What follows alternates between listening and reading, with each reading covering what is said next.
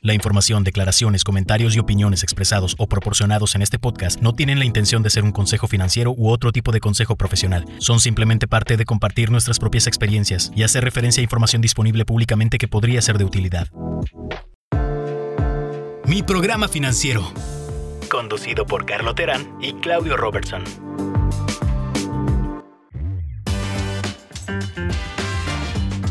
Bienvenidos a mi programa financiero, un nuevo episodio y en esta ocasión tenemos un, invitado para platicarnos de un tema que probablemente no es tan común, pero ahora que se acerca el mes de septiembre es muy importante, que es hablar sobre el testamento, herencia y cosas, mitos y aprendizajes que ha tenido nuestro invitado alrededor de este tema. Me da gusto saludar a Manuel Manolo Díaz, para sí que de repente le digo Manolo, pero el nombre real es Manuel, es buen amigo mío desde 1998. Estudió en el TEC de Monterrey, originario de Culiacán, Sinaloa, pero estudió en el TEC de Monterrey, licenciado en Derecho.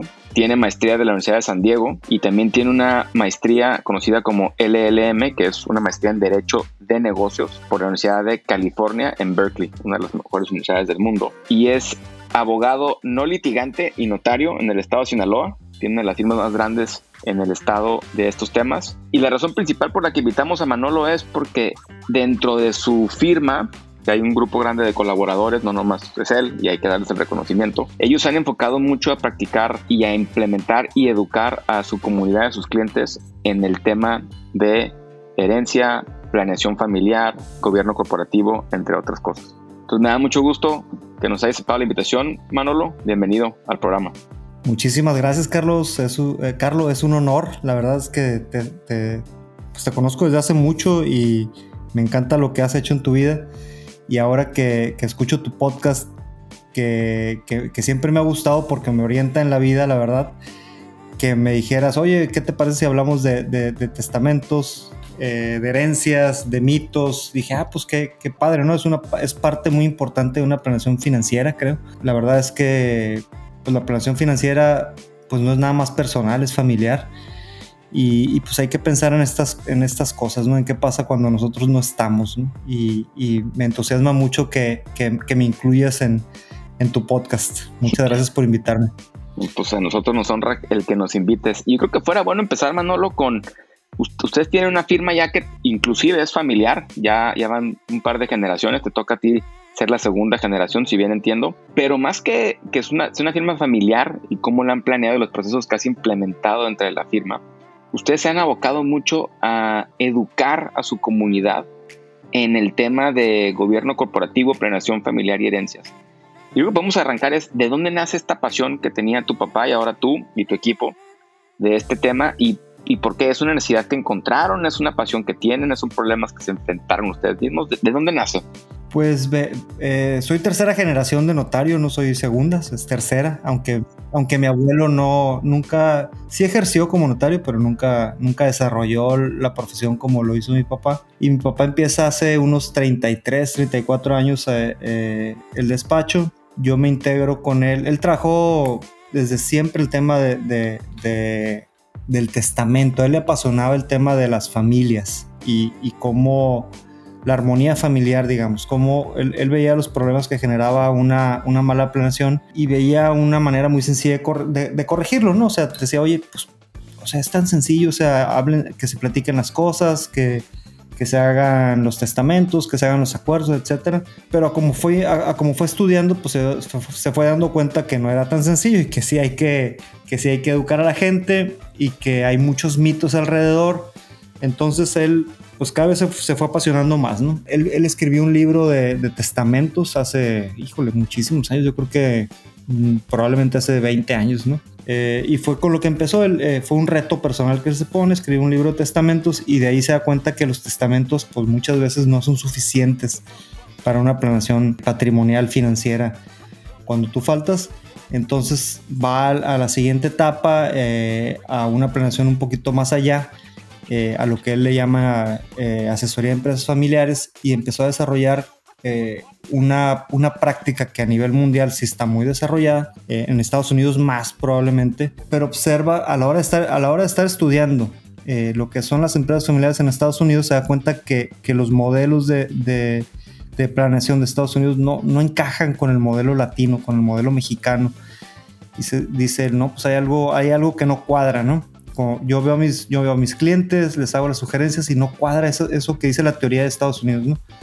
Entonces eh, empieza a investigar más y se da cuenta que, hay, que esa materia está muy desarrollada en España, en Argentina y sigue desarrollándose. Entonces por muchos años él, eh, él siguió con esto. Yo me integro a, la oficina en el 2004 y ya, ya, era, ya era un tema en la oficina, era un tema que él ya, ya atendía y la oficina se especializa mucho en, estos temas de, planeación patrimonial. Y una parte de la planeación patrimonial pues es el testamento. Es una parte muy básica, pero como, como lo hemos comentado tú y yo, no, no es suficiente. ¿no? Y, hay otras muchas herramientas desde, mucha gente le llama heredar en vida, que en verdad son donaciones, eh, los fideicomisos para estructuras más, más elaboradas y otras cosas bien sencillas, ¿no? O sea, muy, muy, muy, muy sencillas como platicar básicamente lo que tú, lo que tú enseñas aquí en tu podcast, ¿no? Platicar con tu pareja, cuál es tu situación financiera, que la gente, que, que tus hijos sepan cuál es la situación de la familia. Digo, no les tienes que dar detalles, pero sí les tienes que ser honesto, etcétera. ¿no? Entonces tenemos más o menos, este, mi papá la verdad es que tiene 20 años con, con esta materia y yo, eh, pues cuando entro en el 2004, pues ya era una materia desarrollada y me empiezo, me, empiezo a integrar en, a empapar de, de, este tema, ¿no? Y desde entonces, pues la verdad es que nos apasiona el tema, somos eh, muchos abogados ahí y todos, todos entramos al tema, ¿no? Pues muy bien. Yo creo que antes de entrar en específico al testamento, mencionaste un par de cosas que se me hacen interesantes. En Estados Unidos, que parte de la gente que nos escucha es, es, es, viven, viven en este país y en ese país, eh, es muy común escuchar el concepto estate planner, un abogado que se especializa en estate planning, ¿no? Que es básicamente en el patrimonio familiar, que no significa que esto le tenga que ser únicamente para gente que tiene patrimonios grandes, inclusive el tener tu casa ya es planear esa entrega de tu casa. Y algo que se me ha hecho curioso, que igual encaja, es que cuando tú hablas con un abogado que se encarga de esto, como tú nos vas a decir, en Estados Unidos incluyen un par de temas más, ¿no? Porque depende del estado donde, estés, que es tener lo que le llaman una directiva médica o un medical directive, que es poner en papel por si quedas en estado vegetal, ¿no? O, o que no puedas razonar, qué quieres que pase con tus decisiones médicas eh, donación de órganos también de repente entra. Y el tema del testamento, ¿no? Y, de ahí lo podemos complicar un poquito más. Pero a lo mejor tú que has estudiado en, en, Estados Unidos igual y conoces algunas cosas del derecho eh, testamentario, ¿qué diferencias tiene a lo mejor México con otros tipos de países para entrar, digamos, de lo, de lo macro y ir bajando hacia lo particular, ¿no? Que nos puedas comentar. Sí, fíjate, hay un montón de mitos alrededor de esto, pero una cosa, por ejemplo, muy, muy relevante. Eh, diferencias entre México y Estados Unidos. En Estados Unidos, para empezar, eh, te voy a hablar del caso de California. En el caso de California, cuando tú te casas, te casas por default por bienes mancomunados. No existe la separación, la, separación de bienes. Existe el hacer tus, tus ¿cómo, cómo llaman los? Eh, prenups, los acuerdos prematrimoniales. Prenups, así es que puedes lograr el equivalente a la separación de bienes, ¿no? Pero en Estados Unidos, en California, por default te casas por bienes mancomunados. ¿Eso qué implica? Que todo lo que tienes, todo lo que adquieres después de, casarte, pues es de los dos en partes iguales. Y a veces dices tú, oye, pero es que, digamos, estas acciones eran mías antes de casarme. Bueno, pero las utilidades que tienes por esas acciones las tuviste después de casarte, sí. Entonces, esas utilidades son del matrimonio en partes iguales o son tuyas en lo personal. Y se empiezan a, haber discusiones muy complicadas, ¿no? Eso es, eso es una, digamos que una diferencia es que en, en Estados Unidos, en California, por default estás casado por bienes mancomunados. En México es al revés. Se entiende, se entiende que por default, si no dices, estás casado por bienes separados.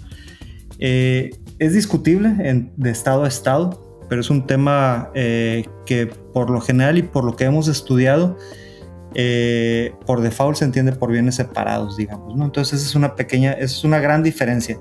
Otra gran diferencia con otros países, eh, digamos, por ejemplo, en Europa, se estila mucho que los países tienen que gran parte de tu patrimonio eh, va por default a tus hijos y no puedes, digamos, desheredar a tus hijos. Por default les corresponde un porcentaje de tu patrimonio y te estoy hablando de, un gran porcentaje de tu patrimonio. Entonces no puedes decir, oye, pues este, le voy a dejar a, a mis hijos este, este y a este no. ¿no? O sea, todos por default participan de una parte, ¿no? En México, por ejemplo, sí tienes esa libertad y puedes en un testamento, siempre y cuando sean mayores de edad y no tengan una incapacidad, eh, los, los puedes desheredar honestamente, ¿no? O sea, no estoy diciendo que, que, lo recomiendo de ninguna manera, pero es algo que sí se puede. Eh, entonces, en un testamento en México, la verdad es que tienes una gran libertad de, de disponer de tus bienes, siempre y cuando tus, tus beneficiarios, tus herederos, pues no, no tengan eh, esa dependencia de ti, ¿no? los menores de edad pues, tienen unos derechos, este, un, un, hijo incapaz también tiene ciertos derechos, no lo puedes nada más desheredar, ¿no? Entonces hay, hay eso, es, eso es digamos, un, una pequeña diferencia entre, entre heredar en, en, México, en Estados Unidos, en Europa, ¿no? Muy bien. Por mencionar algo, ¿no? Muy bien. A ver, ¿por qué no entramos, si quieres, a lo particular? ¿Qué es un testamento? Porque para mucha gente creen que, bueno, yo no lo necesito, ¿no? Pero si tienes una cuenta de banco con 100 pesos y falleces, o con 10 dólares y falleces, si no tienes testamento pasas por un proceso. Y la realidad es que no es tan complicado hacer un testamento, o lo puedes complicar como tú quieras. Entonces, ¿por qué no empezamos con qué significa hacer un testamento? ¿Quién debe hacer un testamento? ¿Qué pasa si no haces un testamento? Antes de entrar al cómo se hacen y con quién tienes que el testamento es un acto personalísimo, es muy importante porque no lo puedes delegar, no puedes decirle, tú no le puedes dar un poder a alguien para que haga un testamento en tu nombre, es un acto personalísimo, es revocable, una vez que lo haces, puedes regresar el día siguiente y revocarlo, eh, es libre, no, no, no puede haber eh, alguien que te fuerce a hacerlo, e inclusive la ley es, eh, tiene varias solemnidades que te, que te exige para, para hacerlo. ¿Qué significa esto? Que, por ejemplo, tus herederos, por lo menos en Sinaloa, no pueden estar presentes eh, en el momento en el que tú firmas tu testamento. Entonces, eh, prevé que no tengas coacción de nadie, que nadie te esté obligando a, hacer tu testamento, ¿no? Y nada más las personas capaces lo pueden hacer. Si tú, si eres una persona que tiene una incapacidad, eh, pues no tienes, no, no, tienes ese derecho para disponer de, de tus bienes y derechos, ¿no? Entonces, en este, en, este acto, en este acto personalísimo, tú dispones qué quieres que pase con tus bienes para cuando tú no estés. Y eso es importante, para cuando tú no estés, porque, porque también es un mito que cuando haces el testamento ya le diste los bienes a, los, a tus herederos, ¿no? Y no es el caso. lo, los herederos van a tener esos bienes solo hasta que tú no estés. Mientras tú estés aquí, el testamento no aplica, ¿no? Y en el testamento se puede disponer de otras cosas que también son importantes. Eh, eh, por mencionar uno, por ejemplo, puedes sugerir eh, quién tome un rol de, de, tutor para tus hijos. Eh, es, una, es un acto muy importante, por ejemplo. Eh, nombrar tutor para el caso de que no estén ni tú ni tu esposa, quién va a tomar ese rol eh, pues para el cuidado económico y de alimentos y de vivienda de tus hijos, ¿no? Eh, puedes nombrar quién va a ser el albacea, por ejemplo, que el albacea es un personaje que va a tener un rol administrativo desde el momento en que, bueno, no desde el momento en que tú faltas, sino desde el momento en, en que empieza el juicio sucesorio. O sea, un juez nombra un administrador de tus bienes para que él los administre durante el proceso, desde que llegas al juez a que el juez nombra a los herederos y les adjudica los bienes. Entonces, en ese inter, ese, ese administrador va a ser el albacea. Y el albacea tiene muchas facultades, ¿no? Puede eh, vender, rentar, eh, muy complicado, pero podría hipotecar, etcétera, ¿no? El testamento, decías tú, ¿qué tan importante es? es? Es muy interesante hacer un testamento, es muy importante, es muy recomendable para la gran mayoría de los casos, pero la ley es muy sabia y la ley te dice qué va a pasar si no haces un testamento y llegas a faltar. Entonces, en, en, el caso de Sinaloa, y, es, y es, es la constante en casi todos los estados, si tú falleces y no tienes un testamento, lo que sucede es que tus bienes el juez se los va a adjudicar a tus herederos o sea, a tu esposa e hijos en partes iguales. Entonces, digo, sí es importante tener un testamento, pero no, pero no pasa gran cosa si no lo tienes. ¿Por qué? Porque la ley prevé qué va a pasar si no tienes el testamento. ¿Qué si te ayuda el testamento? Por ejemplo, tú no quieres que la... Digo, se, escucha muy romántico, ¿no? Que, por ejemplo, si tus bienes son una casa solamente, la verdad es que la casa quieres que sea de tu esposa, no quieres que sea de, tu esposa y tus hijos en copropiedad, porque, porque tu esposa sí necesita un lugar donde vivir y, tus hijos la verdad es que todavía tienen un gran camino que recorrer eh, en el que ellos van a formar su patrimonio, etc. Y tu esposa formó ese patrimonio, esa casa junto contigo. Entonces, eh, sí sucede eh, y se oye, se escucha muy feo, pero, pero sí sucede que los hijos empiezan a molestar, digamos, a la mamá o al papá, ¿no? Eh, y dicen, oye, mamá, que yo necesito vender la casa y que también es mía, y, no es que tenga derecho a venderla, ¿no? sería una copropiedad.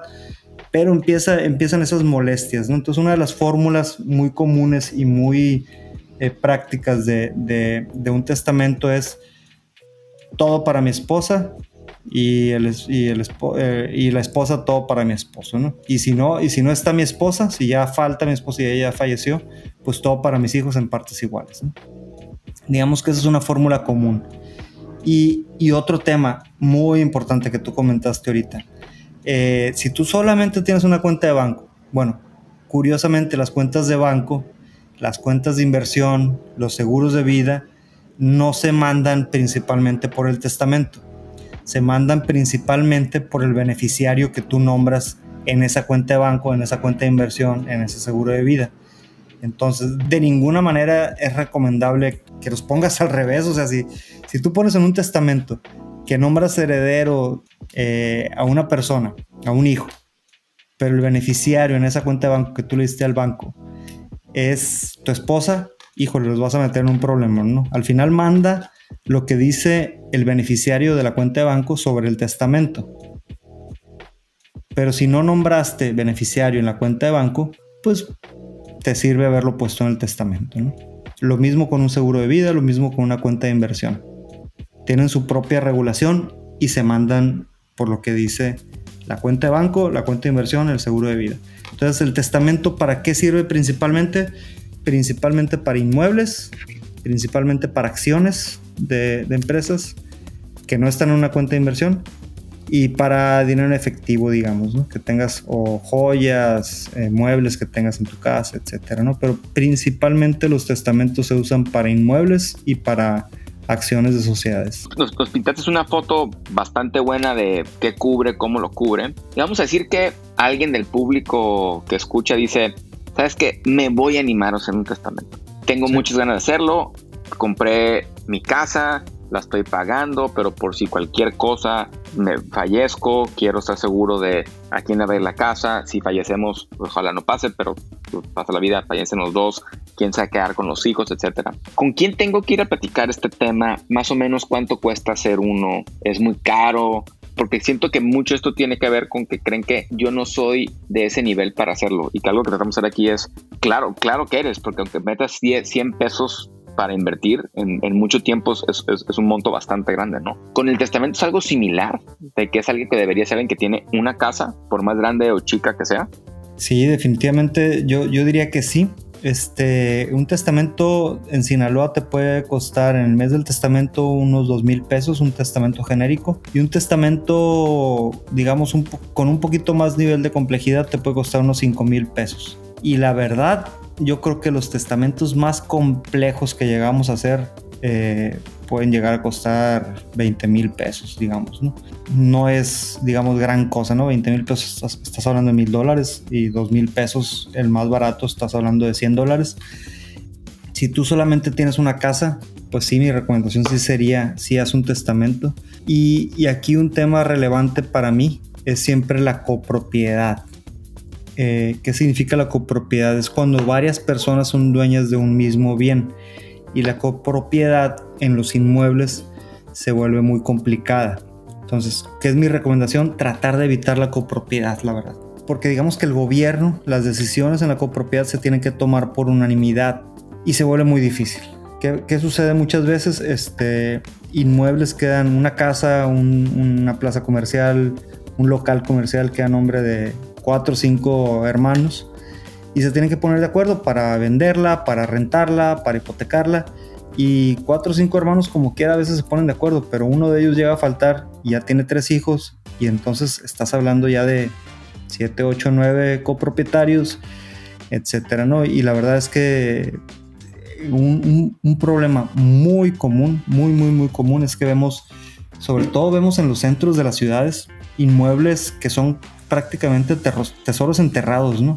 Que, que están en copropiedad de 30, 40 personas y ponerlos de acuerdo es sumamente difícil, ¿no? Entonces es eh, llega alguien que está dispuesto a rentarlo y no se ponen de acuerdo y el, arrendada, el arrendatario dice, oye, pues a mí que me firmen todos, si no, pues no me animo a rentar, no, no, quiero que me estén molestando en mi, en mi propiedad. Entonces no se anima a rentar. Y son tesoros enterrados y lo quieren vender y no pueden porque un solo copropietario no quiere vender, ¿no? Entonces, eh, ¿qué, ¿qué, es mi recomendación? Hay que tratar de evitar la copropiedad cuando se puede en los inmuebles. ¿Y cómo se puede evitar? Pues una de dos, o repartes, eh, digamos, los inmuebles, si, llegaras a tener más inmuebles suficientes para repartirlos por, en tu familia, pues le puedes dejar uno por, por hijo, ¿no? En lugar, de, en lugar de estarlos haciendo socios en todos. O la alternativa es ponerlos en sociedades y repartes acciones y, y las acciones ya te, te, facilitan el gobierno de, de los bienes. ¿no? Nos, platicas que tiene un costo de 2 a 5 mil pesos, de 100 a 250 dólares más o menos, y que se tenga cuidado con la copropiedad. Te, te dos preguntas adicionales de seguimiento en este tema. La primera pregunta es, ¿con quién tengo que ir? ¿Tengo que ir con un abogado? ¿Tengo que ir con un notario? ¿Con quién tengo que ir?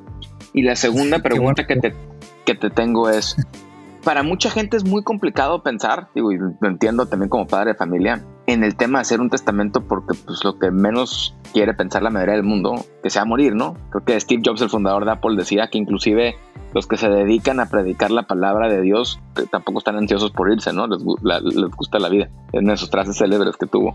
Pero significa el heredar, el que ya no soy dueño de, o no, o cómo funciona esa parte. Entonces, ¿con quién tengo que ir y cómo funciona la segunda parte de dar? ¿Sigo siendo dueño? Puedo, digamos que tienes un local de 25 metros en un tianguis y eres dueño sigue recibiendo la renta, ¿no? ¿Cómo funciona eso?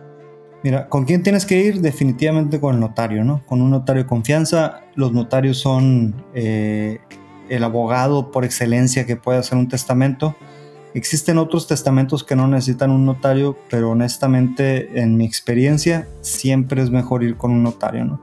Existe el testamento hológrafo que, que lo puedes hacer directamente tú y vas al registro público y tú lo, lo, lo, inscribes, eh, pero te, te puedes meter en una infinidad de problemas legales. Mi recomendación es, haz un testamento y ve con el notario. ¿Con cuál? Con el de tu confianza. Todos los notarios la verdad es que pasan por un filtro y, todos son buenos, buenos abogados que te van a poder ayudar. ¿no? Y tu siguiente pregunta, eh, hay, otro, hay otro mito muy importante con, y con los inmuebles. La gran mayoría de los inmuebles se compran a crédito y la, gran percepción es que no soy dueño hasta que termino de pagarlo. Y no es la realidad. Tú eres dueño desde el momento en que compras y además tienes una deuda que son dos cosas distintas. Entonces, aunque no lo hayas terminado de pagar, ya eres dueño de ese inmueble y ya puedes disponer de ese inmueble. Entonces, es muy importante saber que eres dueño porque es algo que puedes incluir en tu testamento, ese inmueble. Y la gran mayoría de los, de los inmuebles que se compran a crédito además tienen un seguro de vida, ¿no? Que te cubre la deuda para que cuando tú faltes se pague en automático la deuda y entonces ya pasa sin hipoteca eh, eh, ese inmueble, ¿no? Eso es, eso es muy importante, que, todos sepan que cuando tú compras una casa, cuando tú compras un terreno a crédito, ya eres dueño de ese terreno. No, no, no hay que terminar de pagarlo para ser dueño. Sé que me falta contestarte una parte de tu pregunta. ¿Cuál, era? ¿Qué pasa cuando hago el testamento? ¿Sigo siendo dueño o no? Ok, ahí te va el proceso. Yo hago el testamento y pongo mi casa a nombre de Carlos para cuando yo muera yo te nombro heredero de mi casa. Por lo, en verdad se, le dice un legado cuando se, da una instrucción precisa de que un bien llegue a un destinatario. Yo te nombro heredero de mi casa. Yo voy a seguir siendo dueño de la casa por toda mi vida, hasta que yo muera. Cuando yo muero, entonces se abre el testamento. Y en el testamento se ve, ah, bueno, Carlos va a ser el, legatario, el heredero de, esta casa.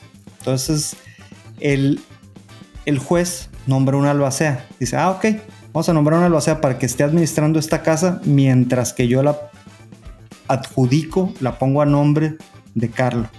Entonces va a haber unos meses en los que, en los, en los que está el proceso de, sucesión, de juicio sucesorio, en el que el albacea va a ser el administrador y, el albacea pues va a tener facultades para contratar la luz, digamos, para rentarla, para cobrar la renta.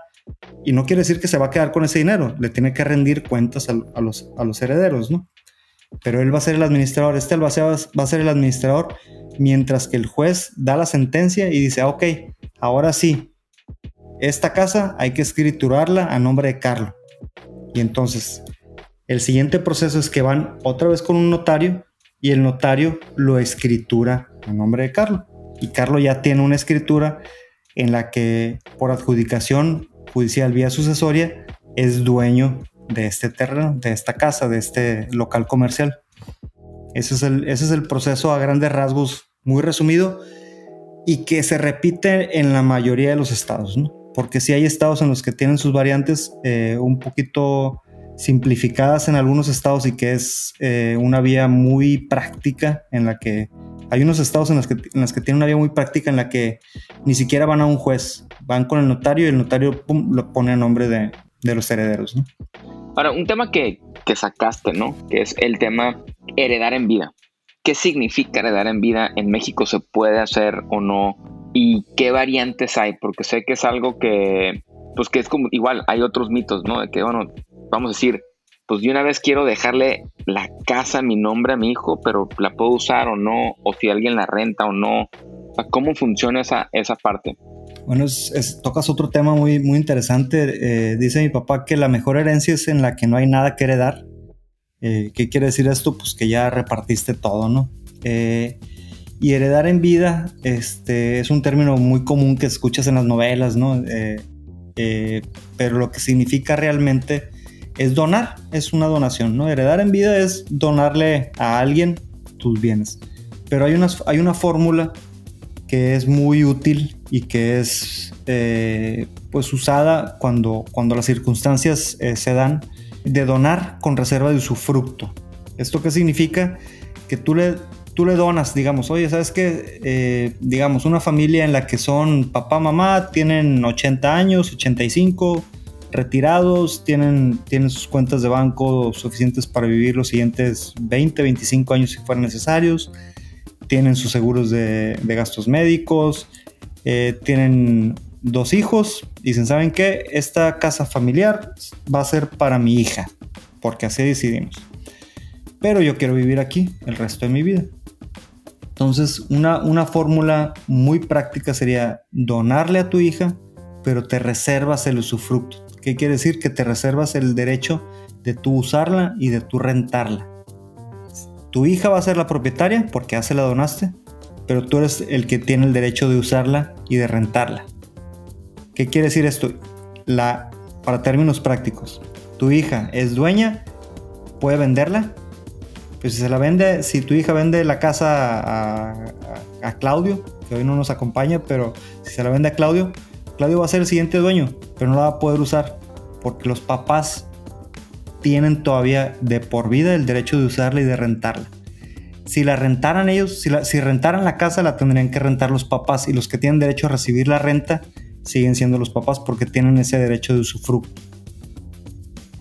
Pero si un día llega a faltar mamá, papá sigue conservando ese derecho.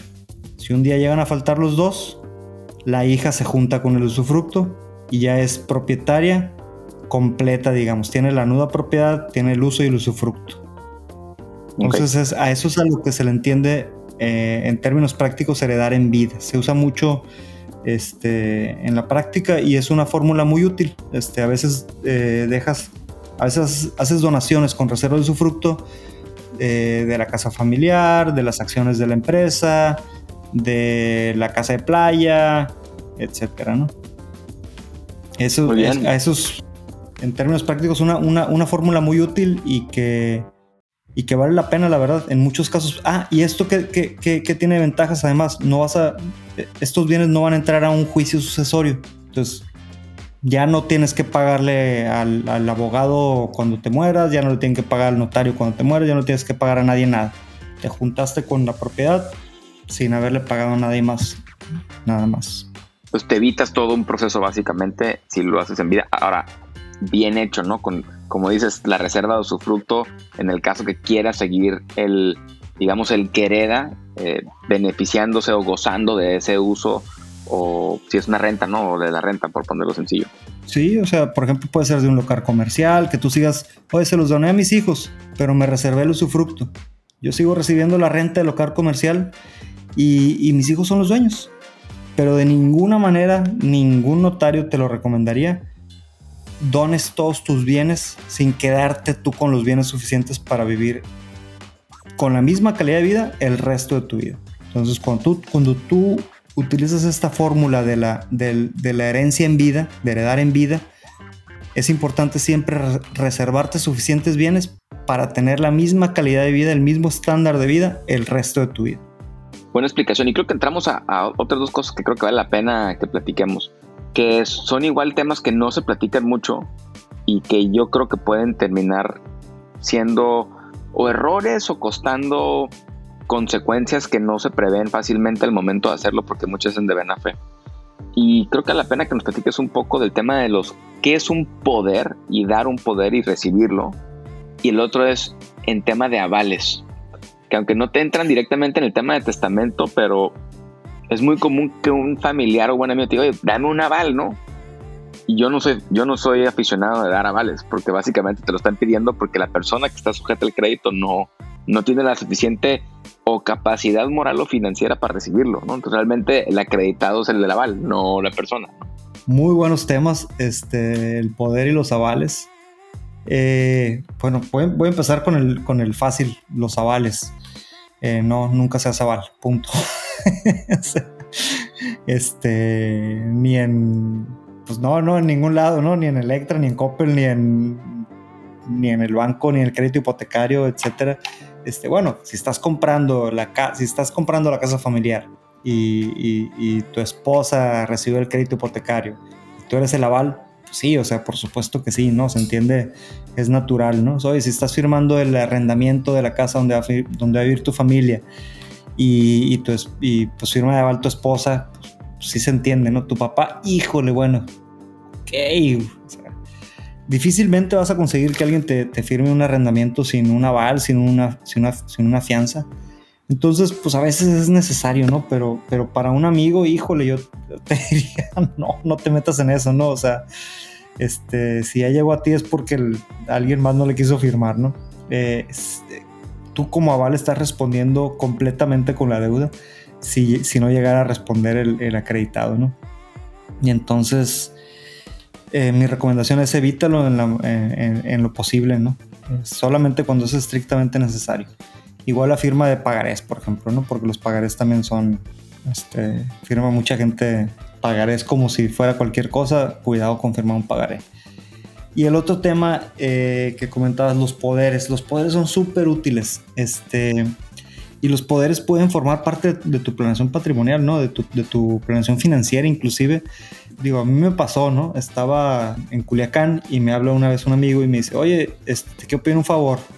Digo, ¿qué pasó? No, pues fíjate que estoy en, estoy ahorita en, en, en, Tucson, en Arizona, y pues se me perdió la cartera y necesito mi tarjeta de débito. ¿Y yo qué tengo que ver? Pues fíjate que yo dejé un poder a tu nombre y pues necesito que vayas al banco y pidas otra. ¿Cómo? Sí, pues ni te avisé, pero yo hice un poder y está tu nombre y, y tú puedes representarme en el banco y... ¿Cómo y dónde está el poder? No, pues aquí abre este cajón y acá y acá y efectivamente, ¿no? Ahí estaba un poder y, le resolví un problemón a, mi amigo, ¿no? Eh, fue muy precavido y, me, y, era un poder que estaba limitado a, cierto tiempo y, pues él, me dio su confianza, ¿no? Lo, hizo con una persona de confianza. Pero a partir de ahí, pues la verdad es que yo procuro tener un poder para alguien en el que puede disponer de, mis bienes eh, en caso de que fuera necesario en ausencia mía, ¿no? Eh, en un caso sí se, lo, sí se lo comenté y le dije eh, este, a una persona que le tengo suma, suma, suma confianza, le digo, oye, este, este poder, aquí está, es para ti, lo limité a dos años, pero cuando se cumplan los dos años, pues la verdad es que lo voy a renovar para que tú sigas teniendo este poder, ¿no? y en otro caso, pues no le dije, pero ahí está el poder guardado, ¿no? Tengo dos personas que si fuera necesario en mi ausencia lo, lo, pueden usar para, para un... Pues la verdad es que me pueden representar prácticamente para lo que sea, ¿no? O sea, un poder lo puedes... Hay muchos tipos de poderes, ¿no? Que a lo mejor la pena que nos expliques, pero no significa que le diste a alguien un poder de vender tu casa y quedarse con el dinero. Pero a lo mejor es un poder... No, no. Ah, lo, lo hiciste así. No, no, bueno, ahí te va. El poder, el poder no quiere decir que puedas hacer lo que quieras. El poder siempre carga con la responsabilidad de rendirle cuentas al que te dé el poder. Entonces, sí tiene un poder para vender mi casa, pero no quiere decir que no me tenga que rendir cuentas. No sé si me entiendes. Entonces, sí puede vender mi casa y, no me vas a creer, pero el, pero el poder para vender tu casa se usa mucho más de lo que te imaginas. Yo digo, hago que te gusta 300, 400 ventas de casas al mes y sin temor a equivocarme, 20 de esas son con una persona que firma en nombre de, del, vendedor, ¿no? ¿Por qué? Porque no está, porque se fue, porque tenía que salir, o sea, son muchos y, la verdad es que, oye, te tuviste que ir y también quieres vender, o sea, son las dos, quieres hacer las dos cosas, me tengo que ir y también tengo que vender, ¿no? Y ahorita, por ejemplo, en, la situación de, de la pandemia, este, gente que se quedó en otro país y no pudo venir y, el poder les resuelve los problemas. Si no dejaste un poder, te lo terminas otorgando el poder en un consulado, pero inclusive los consulados están cerrados, Entonces necesitas vender tu casa que dejaste en México y te quedaste atorado, ¿no? Entonces muchas veces tener un apoderado te saca de muchos problemas, ¿no? ¿A quién hay que dárselo a alguien de confianza? Sí, pues, es, un tema que yo la verdad no, lo había pensado, pero cuando... cuando... Sucede muchísimo. O sea, en las empresas en lo general, en los negocios, ejemplo, el contador tiene un poder para ir con las autoridades eh, administrativas o fiscales. Hay poderes, por ejemplo, para ir a, temas de laborales, en, en temas de trabajo, pero no lo había pensado como persona física, por decirlo así y para tener actos sobre los bienes de una persona. O sea, la verdad que nunca se me había ocurrido. Y cuando platicamos de hacer esto, que me dijiste los poderes, no tenía ni idea de dónde venía esto y por qué. O sea, yo a lo mejor soy no tan aventado en ese tema, ¿no? Este, y el tema de avales, pues sí, sí el tema de avales, dar avales es, es muy delicado. Entonces sí estoy de acuerdo contigo. Sí, no, los, la verdad es que los poderes, este, en la práctica se usan muchísimo más de lo que, de lo que nos imaginamos. Este, creo, creo que van a empezar a evolucionar con la tecnología, ¿no? O sea, pero, pero para términos prácticos, ahorita si necesitas vender tu casa, este, pues alguien tiene que darte un poder ante notario, ¿no? ¿y qué temas crees que no te he preguntado que vale la pena al momento de pensar en una planeación testamentaria o hacer un testamento? que la gente debería tomar en cuenta? O sea, uno que se me ocurre que no te había preguntado es el platicarlo, ¿no? Eh. o sea, a veces a lo mejor platicarlo hasta con tu pareja, a lo mejor no con los beneficiarios, porque tampoco quieres darles una, un incentivo para que recen, para que ya no, para que no estés, ¿no? Pero, pero el platicarlo, el dialogarlo, o sea, ¿cómo son tus procesos y cómo nos puedes ayudar a cerrar la pinza en, en el tema, ¿no? La verdad es que he escuchado tu podcast y estoy de acuerdo contigo. Creo que la transparencia con tu, con tu pareja es esencial en, eh, una planeación patrimonial. Yo sí me iría más lejos y, yo diría que también ser transparente con, tus herederos inclusive. Eh, yo creo que generar falsas expectativas es uno de los grandes conflictos familiares. Eh, generar, generarle a alguien la expectativa de que va a ser dueño de algo y que luego no sea dueño eh, genera muchos problemas eh, y yo creo que pues muchas veces trabajamos toda la vida para la, para la felicidad de nuestra familia y por estas conversaciones que no se tienen pues generas conflictos, ¿no? Creo que los temas financieros eh, terminan siendo eh, la, razón de la mayoría de los conflictos familiares, de los conflictos matrimoniales. Y, cuando dices los temas financieros me refiero a, a, las falsas expectativas, ¿no? Porque cuando hay un problema y se platica, yo creo que se, en la mayoría de los casos hay comprensión y se atienden juntos. ¿no? Yo sí soy de la idea de que hay que platicarse. Para mí un testamento, aunque es un acto solemne, es un acto personal, personalísimo, eh, yo de la idea de que hay que compartirlo, ya que lo haces, eh, hay que compartirle a tus herederos cuál es la, qué va a pasar cuando tú no estés, cuál es tu disposición y afrontar ese, si digo, cada quien tiene sus razones, ¿no? Pero si decides, oye, voy a dejarle todo a, este o a, esta o a, mi esposa o a mi esposo, pues que sepan, que sepan tus herederos, ¿no? ¿Cuál va a ser la, situación? Yo, yo, yo, yo estoy completamente a favor de la transparencia, ¿no? E, excepcionalmente diría que no. ¿Qué temas no se han tocado con, de, esta charla? Eh, los fideicomisos. Los fideicomisos son un tema largo, un tema más complejo para planeaciones más complejas cuando tus disposiciones son eh, más difíciles. Oye, quiero que, mis hijos, eh, que los bienes se los den a mis hijos cuando cumplan 30 años y que estén casados y que tengan carrera. Bueno, eso no se puede poner en un testamento, ¿no? Eso se pone en un fideicomiso, digamos, ¿no? Ya disposiciones más complejas, eh, los, los fideicomisos son la herramienta idónea para hacerlo, ¿no? Pero en el, testamento sí dispones de, tus bienes, pero es difícil ponerle condiciones. Digamos. Que en Estados Unidos el tema de los trusts en 80 diferentes ramas es bastante común, ¿no? Eh, es como parte de la mayoría de las familias tener esto, ¿no? Es el equivalente, el trust al fideicomiso, pero, pero el fideicomiso eh, que usamos en México eh, necesariamente tiene por medio un banco y, esto implica, la verdad, un poquito más de burocracia, más costo. Entonces es más complejo hacer un fideicomiso en México que un trust en Estados Unidos, aunque son equivalentes. Sirven, para efectos prácticos sirven para lo mismo, ¿no? Yo creo que con esto podemos inclusive hasta luego hacer un podcast para hablar más de, este tema y seguramente yo creo que va a ser de los podcasts que más preguntas va a haber porque es de los temas más pues que hay, más mitos y que no se platican.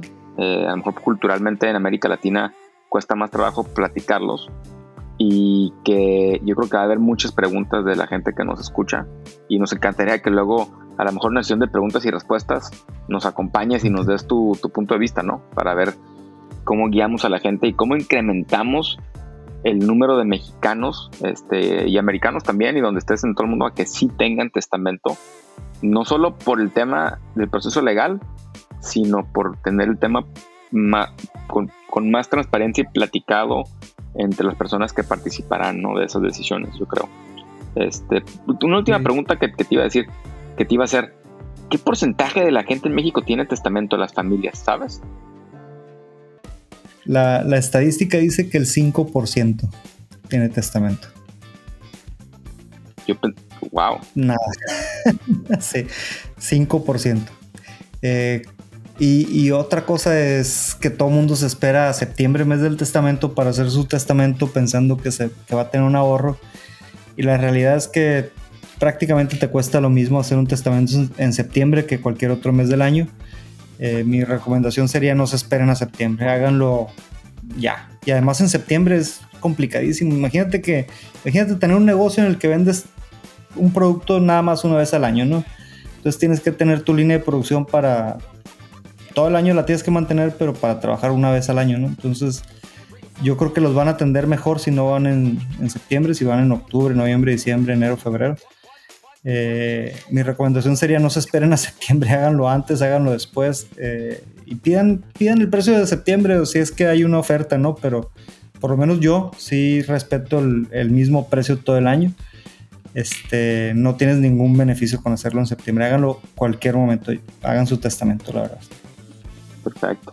Y por último, eh, ¿algún lugar donde puedan tener acceso a tu contenido o, lo que escriben ustedes sobre el tema, donde los puedan encontrar?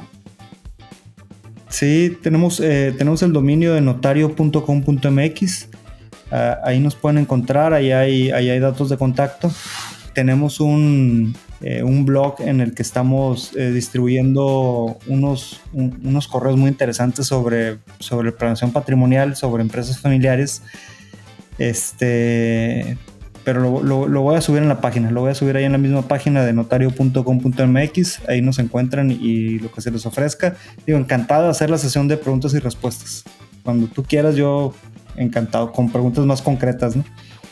Pues perfecto, pues lo dejamos entonces para, para la siguiente y, nos aseguramos de recopilar esas preguntas del público que nos escucha. Y pues muchas gracias de nuevo por el tiempo y por la confianza de hacerlo. Sé que te, te daba un poco de pena, pero lo hiciste muy bien. Entonces te, te felicito por, por esa confianza de, de, acompañarnos el día de hoy, ¿no? Sí, me da miedo escénico, me da miedo el, micrófono, pero encantado. De verdad que uno, un honor estar aquí contigo, Carlos. Muchas gracias, Manolo. Y a la gente que nos escuche, les agradecemos el tiempo. Sabemos que es un tema un poco no, no común. Y pues bueno, si tienen preguntas y respuestas, ya escucharon. Eh, encantados de, recibirlas y nos pueden seguir en mi programa financiero, tanto en Facebook como en Instagram. Eh, la página de internet mi programa financiero.com y, y mi programa Fin2 en Twitter. De nuevo, muchas gracias y hasta la próxima. Mi programa financiero conducido por Carlo Terán y Claudio Robertson.